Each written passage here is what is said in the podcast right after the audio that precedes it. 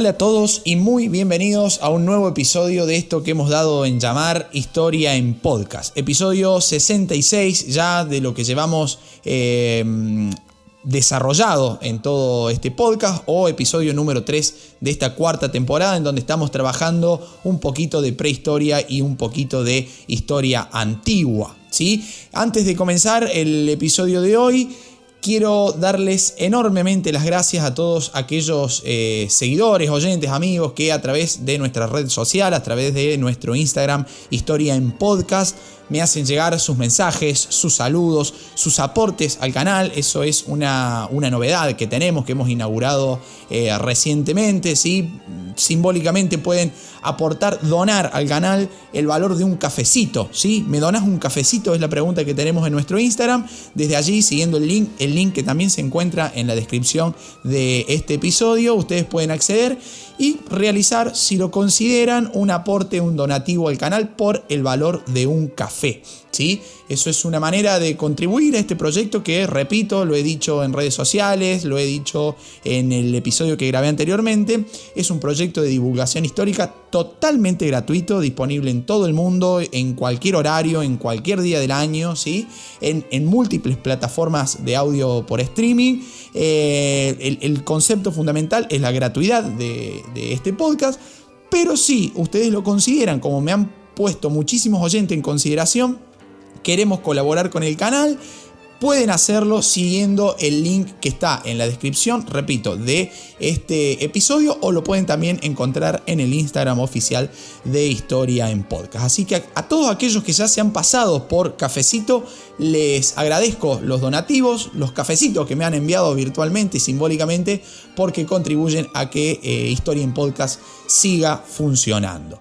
Ahora bien, en cuanto al episodio del día de hoy, vamos a empezar a desarrollar ya el paso entre la etapa ágrafa, esa, mm, esa forma rara de catalogarla eh, a la prehistoria, digamos, una etapa en donde todavía no existía la escritura, por eso etapa ágrafa, vamos a ver ese pasaje hacia ya la época, la etapa histórica, ¿sí? la etapa en donde tenemos como humanidad conocimiento y, eh, conocimiento y desarrollo, digamos, ¿sí? de la escritura.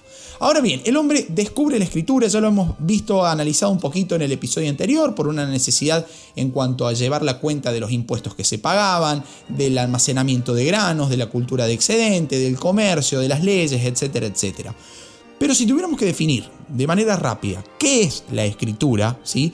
debemos decir en primera instancia que se trata de un sistema de comunicación por medio de signos, ¿sí? Que van a representar justamente un lenguaje. Ahora bien, ¿por qué esa escritura ha sido tan importante en la historia de la humanidad?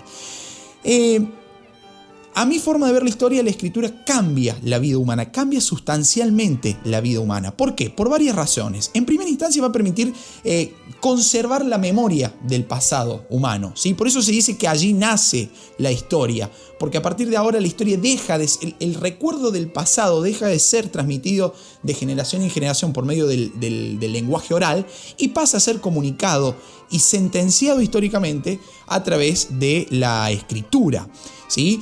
Eh, también va a ser importante en una segunda instancia para eh, llevar cuenta de las leyes, para anotar leyes, para escribir leyes, para que todo el mundo supiera qué leyes están rigiendo dentro de un territorio, porque si no, anterior a esto las leyes o las normas de convivencia podrían ser orales y podrían llevar al desconocimiento de las mismas y por lo tanto al incumplimiento. Entonces, con la escritura de las leyes, todo el mundo teóricamente debería estar ah, bajo conocimiento de qué leyes está viviendo, ¿sí? Tanto, eh, esto, digamos, no van, a, no van, a, ser todas soluciones las que aporta la escritura, la aparición, el desarrollo de la escritura, sino que va a traer ciertos juegos de poderes que están, son interesantes de analizar. Simplemente los voy a mencionar. A ver, decir, la escritura permite eh, conservar la memoria del pasado de manera escrita, obviamente, también permite anotar leyes. Bueno, surge ahí una pregunta. Quién escribe la historia y quién hace las leyes, quiénes son los que están capacitados para escribir, quiénes son los que están capacitados para legislar, en quiénes se delega ese poder, a, quienes, asumimos que tienen ese poder para escribir la historia o para eh, anotar las leyes, digamos. Entonces surge ahí nuevamente un, nuevo grupo de poder que es aquel que tiene el conocimiento de la escritura. entre otras cosas también siguiendo eh, en, las razones por las cuales para mí la escritura cambia la vida humana, podemos decir que va a permitir transmitir conocimientos. Ese conocimiento que ya era compartido hacia finales del neolítico, eh, observando la naturaleza, el conocimiento de la, domesticación de plantas y animales, comienza ahora a ponerse por escrito. No solamente ese conocimiento específico, sino muchísimos más, los que se imaginen, astronomía, arquitectura, ingeniería, eh, medicina, todos van a estar siempre difundiéndose o anotándose, digamos, por escrito. Va a permitir también la escritura controlar actividades políticas, actividades económicas, actividades militares, actividades religiosas, es decir, todas las actividades humanas ahora van a pasar a estar controladas o al menos eh, anotadas, conservadas a través de la escritura. Escritura que va a tener varias etapas de desarrollo. ¿sí? Vamos a tener una primera etapa pictográfica, ¿sí? esta etapa pictográfica en la cual se van a representar eh, solamente objetos y acciones concretas. Cuando yo les, explico esto a mis estudiantes en segundo año de educación secundaria aquí en la provincia de Córdoba, les digo siempre, a ver, cuando hablamos de la primera etapa del desarrollo de la escritura, de la etapa pictográfica, estamos representando objetos o acciones concretas. ¿Qué sería esto? Si yo encuentro una escritura pictográfica eh, y tengo un árbol eh, dibujado, digamos, ¿sí? ese sistema de escritura pictográfica me está queriendo decir, digamos, con ese árbol que hay una presencia de un árbol. Digamos, el árbol significa árbol, la boca significa boca, el pájaro significa pájaro, digamos, sumamente lineal. Un pictograma representa una acción o un objeto concreto. Esto va a traer un problema, en el, se va a desarrollar durante muchísimos años, los primeros sistemas van a estar eh, andando por este lado de la pictografía, pero va a tener un problema. Hay acciones eh, o sentimientos que van a ser abstractos y que no se van a poder representar el miedo, el temor, la guerra, por ejemplo. ¿sí? No se van a poder eh, representar o significar de manera tan literal como si lo permitía el pictograma. Entonces surge la segunda etapa de la escritura, que es el ideograma. ¿sí? El ideograma va a ser un sistema de signos que agrupados, combinados, van a cambiar su significado. Por ejemplo, dos árboles me van a significar ya un bosque, quizás. Un recipiente más un grano me va a significar comida. ¿Sí? Entonces ya estamos llevando al plano de la abstracción algo que en la etapa anterior era o tenía un sentido totalmente literal. Y la tercera etapa va a ser la etapa fonética. ¿sí? que va a estar muy vinculado con la cuestión de, los, de los ideogramas, va a ser clave para el desarrollo de la escritura moderna, la escritura actual, porque allí, digamos, con este sistema fonético, los ideogramas van a ser usados también por su valor fonético, es decir, por cómo suenan, por cómo se pronuncian, eh, por su sonido, digamos, ¿sí? Eh, voy a poner un ejemplo sumamente pavo, digamos, ¿no? Que es el mismo que uso siempre con mis estudiantes para que traten de entenderlo de manera fácil. Si yo dibujo un sol y un dado, ¿sí?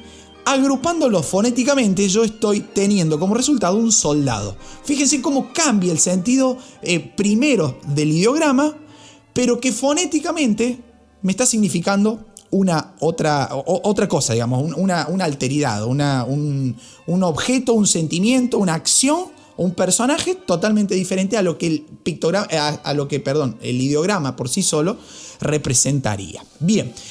Eh, Pasadas las etapas de la escritura, me gustaría profundizar un poquito en lo que es el, origen mismo de la escritura. ¿Por qué el hombre llega a escribir? Algo hemos planteado ya en el episodio anterior.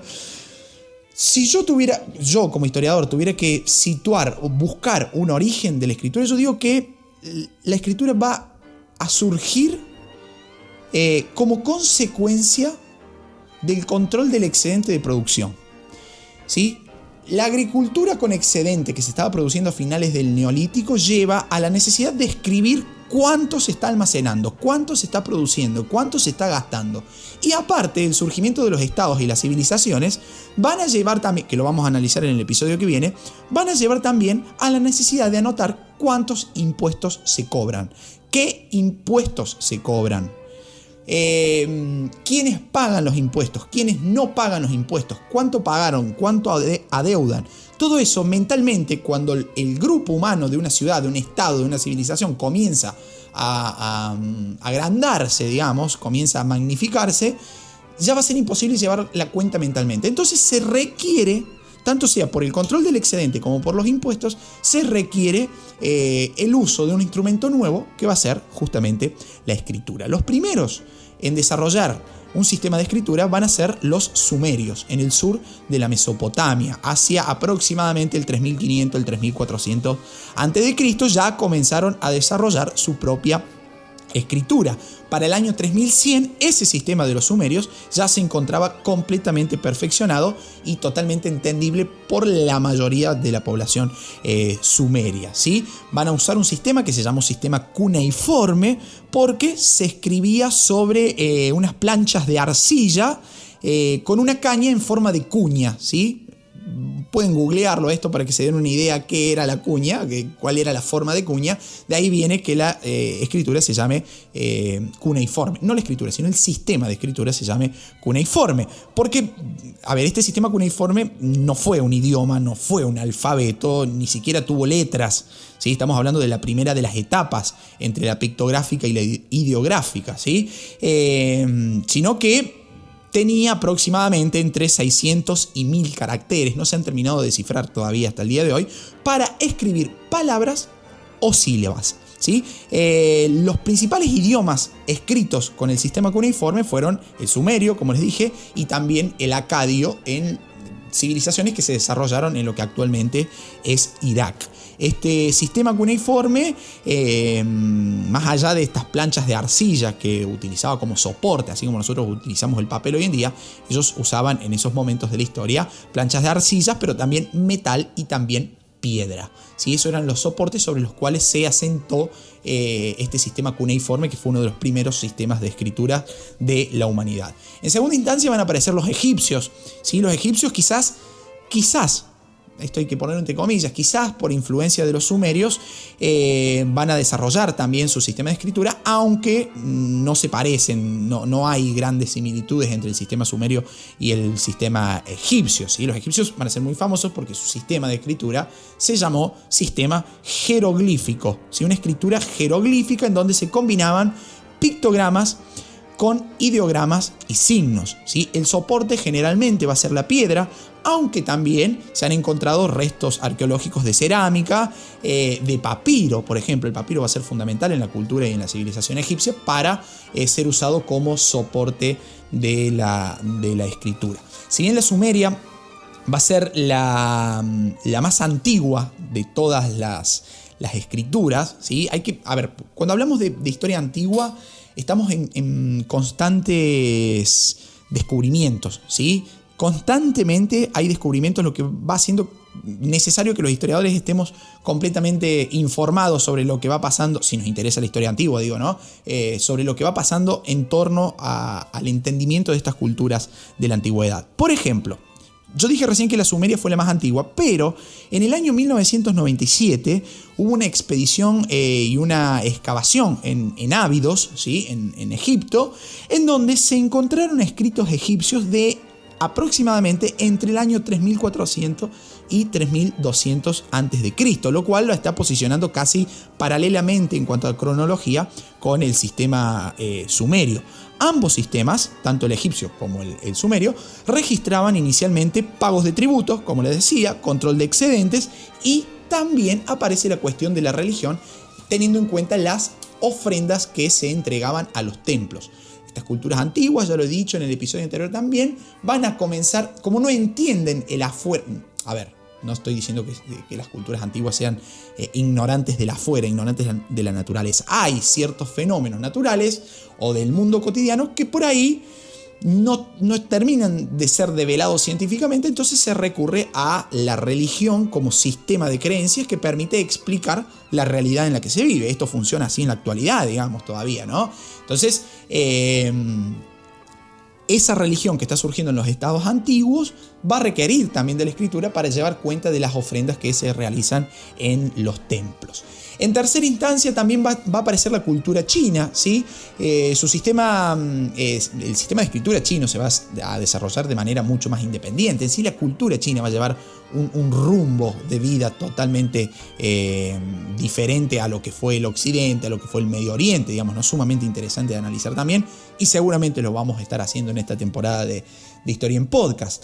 Va a comenzar aproximadamente también en el tercer milenio antes de Cristo, pero va a adquirir recién características definitivas entre el 1800 y el 1700 antes de la era cristiana, ¿sí? Em, se va a desarrollar sobre todo esta, escritura, este sistema de escritura chino en la cuenca del río Yangtze. Eh, el soporte principal sobre el cual van a escribir van a ser hueso y caparazones de tortugas que por su maleabilidad, por su blandeza, no sé si está bien dicho, su, eh, al ser un material blando, vamos a decirlo de esta manera, permitió escribir de manera mucho más fácil. ¿sí? En cuarto lugar, eh, podemos posicionar el, norte de la India, ¿sí? la famosa escritura del Valle del Indo, eh, que va a aparecer en, civilizaciones directamente urbanas, como por ejemplo eh, Arapa, Mohenjo-Daro, ¿sí? en la cuenca, en lo que es la cuenca del río Indo, entre el tercer y el segundo milenio antes del nacimiento de Cristo. ¿sí? Em, se van a retratar, se van a escribir sobre em, sobre piedras cuadradas o rectangulares, que arqueológicamente se las van a llamar sellos, se va a escribir sobre tablillas de cobre, de cerámica, de bronce, de marfil, de hueso, ¿sí? Ahí se van a, retratar imágenes de animales, de animales reales y de animales fantásticos, de plantas, eh, de signos que la mayoría de ellos están todavía hoy sin, sin descifrar, digamos, la, escritura del norte de la India, la escritura antigua del norte de la India, del Valle del Indo, eh, digamos, su significado aún no ha sido develado completamente, lo cual, lo cual guarda eh, un anhelo histórico por saber qué estaban escribiendo y sobre qué estaban escribiendo esas culturas antiguas del norte de la India. En quinto lugar, y no por eso menos importante, el lugar lo estoy poniendo yo porque se me ocurrió ordenarlo de esta manera, nada más, no significa que haya un orden de relevancia en esto, tenemos las culturas mesoamericanas, ¿sí? es decir, las culturas de América Central, eh, que también van a llevar un ritmo, un desarrollo independiente, un fuerte sentido, una, fuente perdón, una fuerte representación de ideogramas en la escritura mesoamericana eh, van a tener alrededor de 12 sistemas de escritura. No se pudo eh, descifrar todavía actualmente cuál es el más antiguo de todos. Tenemos, por ejemplo, la escritura olmeca, la escritura zapateca, la ismiana, eh, la cultura izapa. Tenemos la cultura ñuiñe, que desarrolla también su propio sistema de escritura, la, cultura mixteca, la mexica, por ejemplo, también. Y para mí, la más importante esto es sumamente personal, ¿no? Pero la más importante, la escritura maya, ¿sí? que ha sido muy... Eh, de un análisis recurrente, es de una citación recurrente, porque ¿quién no ha escuchado hablar alguna vez del calendario maya? Ahí está guardándose el sistema de escritura eh, de esta cultura mesoamericana. Los famosos códices o códices eh, mayas, los cuales venían con un sistema de escritura que se llama sistema bustrofedón, que tiene su origen en, la antigua Grecia, digamos, este sistema, pero que se desarrolló de manera independiente en, Mesoamérica, particularmente con los mayas. Es un sistema de escritura, eh, vieron que nosotros escribimos de, nosotros los occidentales por lo menos, escribimos de izquierda a derecha, ¿Sí? y de arriba abajo. Bueno, este sistema bustrofedón escribía, se escribía, perdón, de arriba a abajo y de izquierda a derecha o de derecha a izquierda también, ¿sí? Entonces quedaba una especie de serpiente o, de serpentina, si se quiere, ¿sí?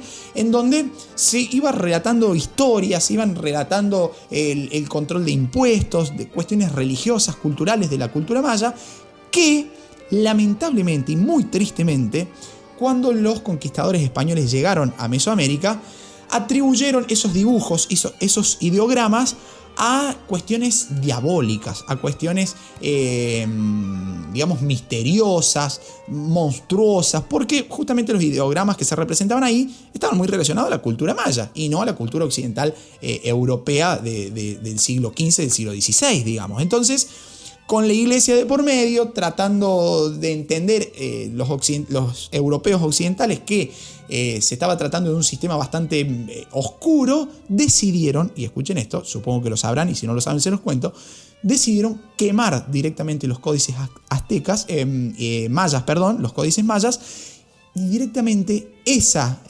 cultura escrita de los mayas la mayoría de, la cultura escrita maya terminó desapareciendo en manos de eh, estos conquistadores tan adelantados, tan ilustrados eh, e ilustres que parecían ser, terminaron haciendo desaparecer toda, no toda, pero el 90% del acervo documental escrito de las culturas mesoamericanas.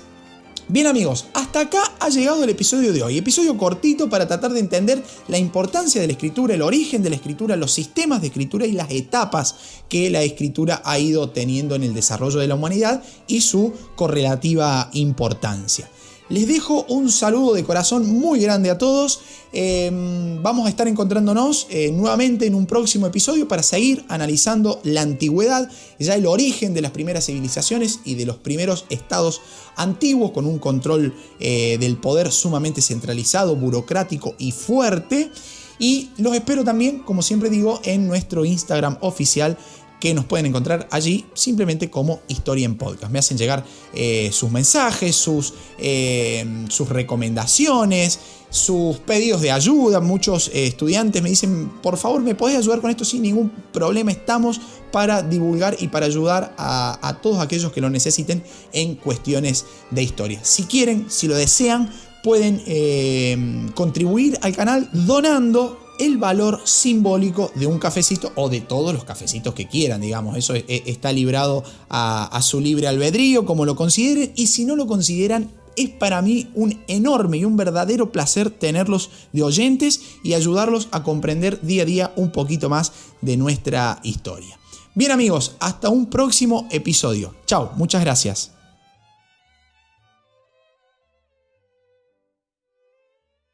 Si quieres seguir aprendiendo sobre este y otros temas, comprar nuestros libros o hacer tu donativo al canal, visítanos en nuestro Instagram Historia en Podcast o hace clic en el enlace de la descripción de este episodio.